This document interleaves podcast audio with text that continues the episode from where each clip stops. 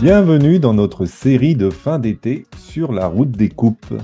Dans ce quatrième épisode, nous allons nous intéresser à ce qui fait la particularité de la Solheim Cup et de la Ryder Cup, à savoir des compétitions par équipe.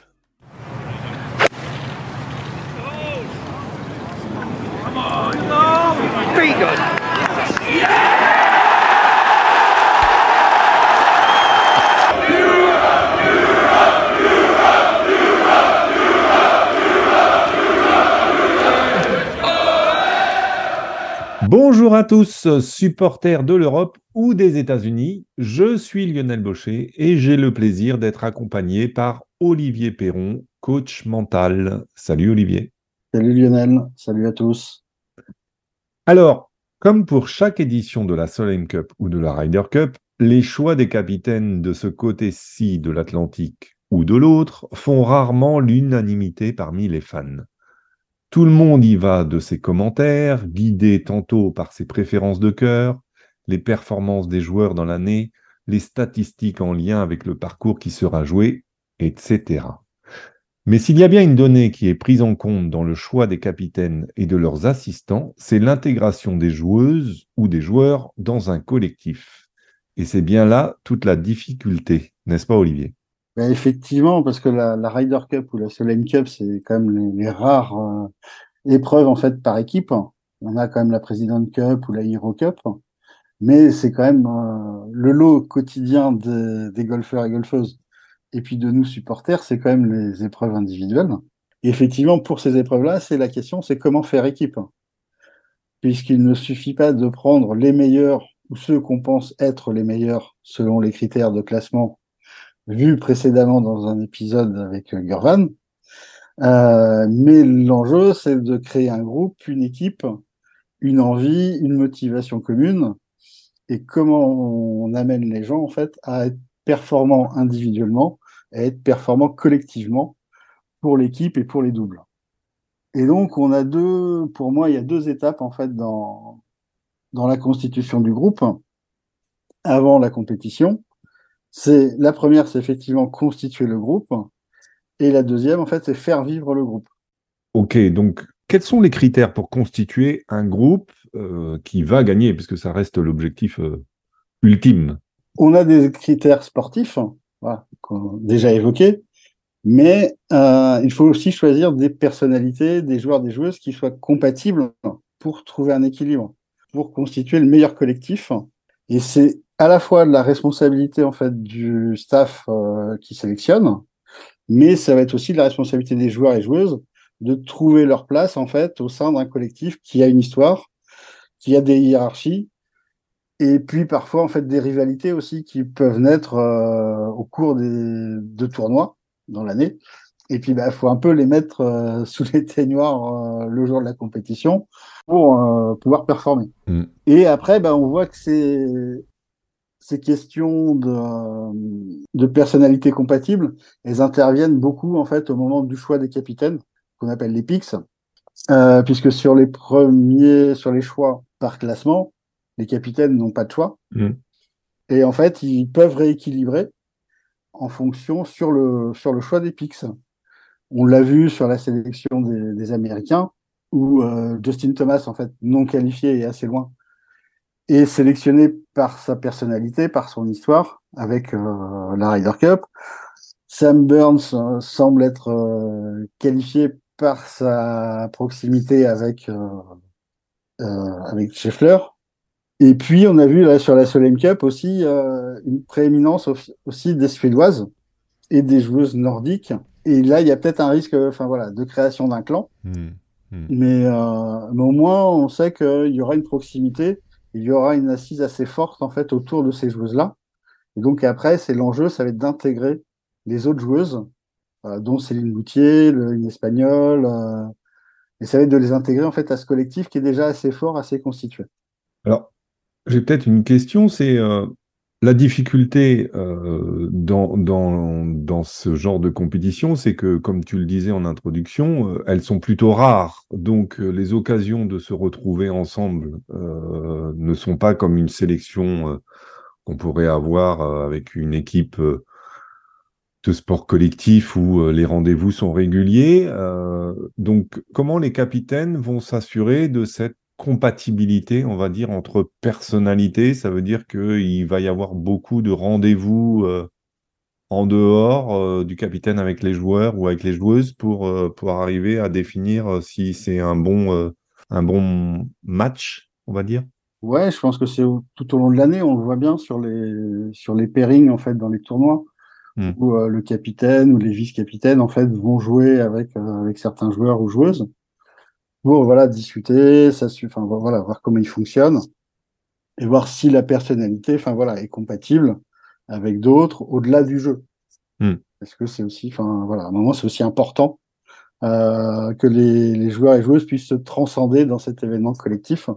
Parce qu'on joue pas pour soi, euh, mais on, on, joue pour euh, pour l'équipe, pour l'Europe ou pour les États-Unis. Et donc on va être beaucoup plus concentré, beaucoup plus attentif. Mais il faut euh, voilà, il faut être dans les meilleures conditions d'attention et de concentration pour ça et d'avoir l'envie de se battre en fait pour euh, son camarade, ses camarades. Hmm. Ce qui manquait peut-être par exemple des fois à un certain Tiger Woods. Euh, Ou Mickelson. Euh, voilà, l'équipe américaine a eu a longtemps, en fait, s'est longtemps appuyé sur ses individualités. Et tant qu'ils étaient très supérieurs aux Européens, ça fonctionnait. Mais quand l'Europe a fait équipe, a introduit vraiment cette notion de faire équipe, elle a réussi à renverser la et à gagner euh, la Ryder Cup en Europe et aussi aux États-Unis. Alors justement, c'est toute l'approche mentale parce que, euh, comme on le dit, euh, le niveau des Européens a, progressé d'année en année parce que confronté beaucoup plus régulièrement avec, les, Américains sur le, sur le PGA Tour. C'est, ça souligne l'importance du mental dans l'approche de cette compétition, en fait, d'être capable d'élever son niveau de jeu euh, pour, euh, pour euh, justement battre, les, battre les meilleurs ou ceux qui seraient meilleurs sur le papier. Au-delà du mental, c'est vraiment, c'est vraiment ce, ce sentiment de bien-être en fait et d'avoir comblé aussi ce, ce besoin d'appartenance qu'on a, qui est vraiment l'appartenance à un groupe, à quelque chose qui est plus grand que soi Là, c'est un besoin qu'on a depuis qu'on est petit, voilà, d'être mm. ce besoin d'appartenance, d'attachement et d'être reconnu de fait dans des groupes comme membre à part. Et quand on a ce sentiment-là, en fait, on peut se transcender pour le groupe. Mm. Ça, euh, c'est Maslow qui avait développé ça dans les années 50. Mais on a vraiment ça dans, dans les collectifs, ce, ce besoin d'appartenance et, et d'être euh, accepté, considéré comme membre à part. Ça, c'est très important. Et donc, c'est comment, comment on fait vivre le groupe hmm. une fois qu'on l'a constitué, donc avec, euh, avec toutes ces personnalités-là. Comment on le fait vivre avec, euh, dans un sport qui est fortement contraint par, fortement ritualisé, dans un domaine individuel, parce que chacun, en fait, a son rituel, son process de performance, et comment ce process en fait va s'adapter, comment on va adapter l'environnement euh, à la Ryder Cup dans un temps, un laps de temps qui est très court et extrêmement contraint en fait par des obligations protocolaires très nombreuses. Euh, Brooks Kopka s'en était plein après Paris en 2018 parce qu'il n'avait pas de temps de récupération, de temps où il ne faisait rien. Parce que lui, ça c'est son regarder la télé, mais ça c'est son mode de, de récupération. Et quand il est tout seul, enfin, ça lui réussit plutôt bien. Il a encore prouvé cette année. Hmm. Là, c'est plutôt au staff, euh, staff capitaine, vice-capitaine, d'organiser l'ensemble du groupe et que ce soit compatible en fait avec les, les temps de récupération euh, de chacun et chacune. Alors, si on s'intéresse aux éditions euh, qui arrivent euh, prochainement, euh, avec la Solem Cup puis, puis la Ryder Cup la semaine suivante, est-ce que dans ta ta perception de l'extérieur, euh, évidemment, tu n'as pas tous les éléments en main et tu n'as pas l'occasion de, discuter et d'échanger avec les joueurs et ou les capitaines? Pas encore. Pas encore, hein, c'est là pour dans deux ans seulement. Les équipes telles qu'elles ont été constituées avec, avec un Justin Thomas, par exemple, pour la Ryder Cup, qui, selon le capitaine, est l'âme de l'équipe euh, avec un clan, comme tu l'avais souligné dans le podcast du blog, sur ces cinq Suédoises qui seront présentes à la Solheim Cup. Est-ce que tu y vois, toi, des, déjà des, des éléments intéressants dans la constitution des équipes ou au contraire des zones d'ombre dans, dans, ces, équipes? Sur la Soleil Cup, en fait, le, pour les Américaines, j'ai pas grand chose à, dire. Après, il y a effectivement, voilà, un clan suédois sur l'équipe européenne qui, est assez important. Donc, euh, un point de vigilance pour bien intégrer, en fait, euh, les autres joueuses, en fait, à ce groupe-là. Une solution, ça peut être dès le départ de, de jouer, en fait, en, en entraînement, en double, euh, en fait une suédoise et une non suédoise. Voilà. Ça peut permettre d'intégrer tout le monde assez rapidement. si un joue en double ensemble, ça peut créer un clan. Voilà. petite vigilance.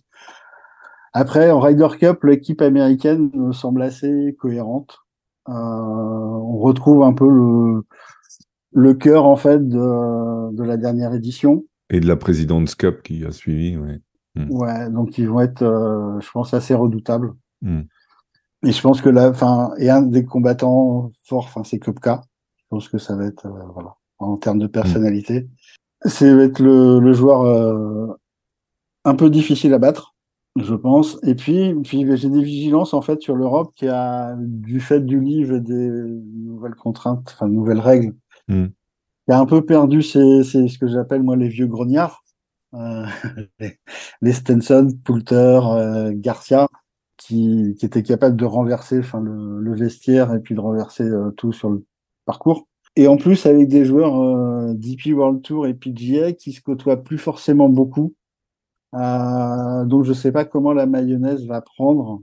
Euh, voilà, je sais pas quel est le rapport, enfin, les, les liens entre Méron, que, que, je pense qu'il va être retenu, et d'autres joueurs. Euh, voilà. Le lien entre ces joueurs-là, je suis pas je, je sais pas, il va falloir faire très vite pour créer un groupe et souder tout le monde. Et là, l'importance des capitaines et vice-capitaines va être primordiale. Hmm. On rappelle d'ailleurs que le capitaine Luc Donald s'est entouré de Thomas Bjorn, Eduardo Molinari, Nicolas Colsarts, José Maria Olasabal et Francesco Molinari, le dernier arrivé. Merci Olivier euh, de, ces éclairages sur euh, l'importance euh, de l'équipe. C'était avec plaisir. et de l'esprit, et pas seulement que ce n'est pas une somme de 12, 12 bons golfeurs, pas seulement, parce que de toute façon, on est quand même des fois en train de, de comparer l'excellent avec le, le, très bon. Donc ça, reste, ça reste tous des, des, des sacrés joueurs. Euh, mais euh, ça doit aussi être des, des, sacrées personnalités, on va dire, euh, capables de travailler et de se mobiliser ensemble pour, pour gagner. À très bientôt. À très bientôt. Au revoir. N'oubliez pas que vous pouvez retrouver les précédents épisodes de cette émission sur la route des coupes sur le site petiteballeblanche.com ou sur votre plateforme de podcasting préférée. Et comme toujours, la musique utilisée pour ce podcast est Anita Latina du groupe Le Gang.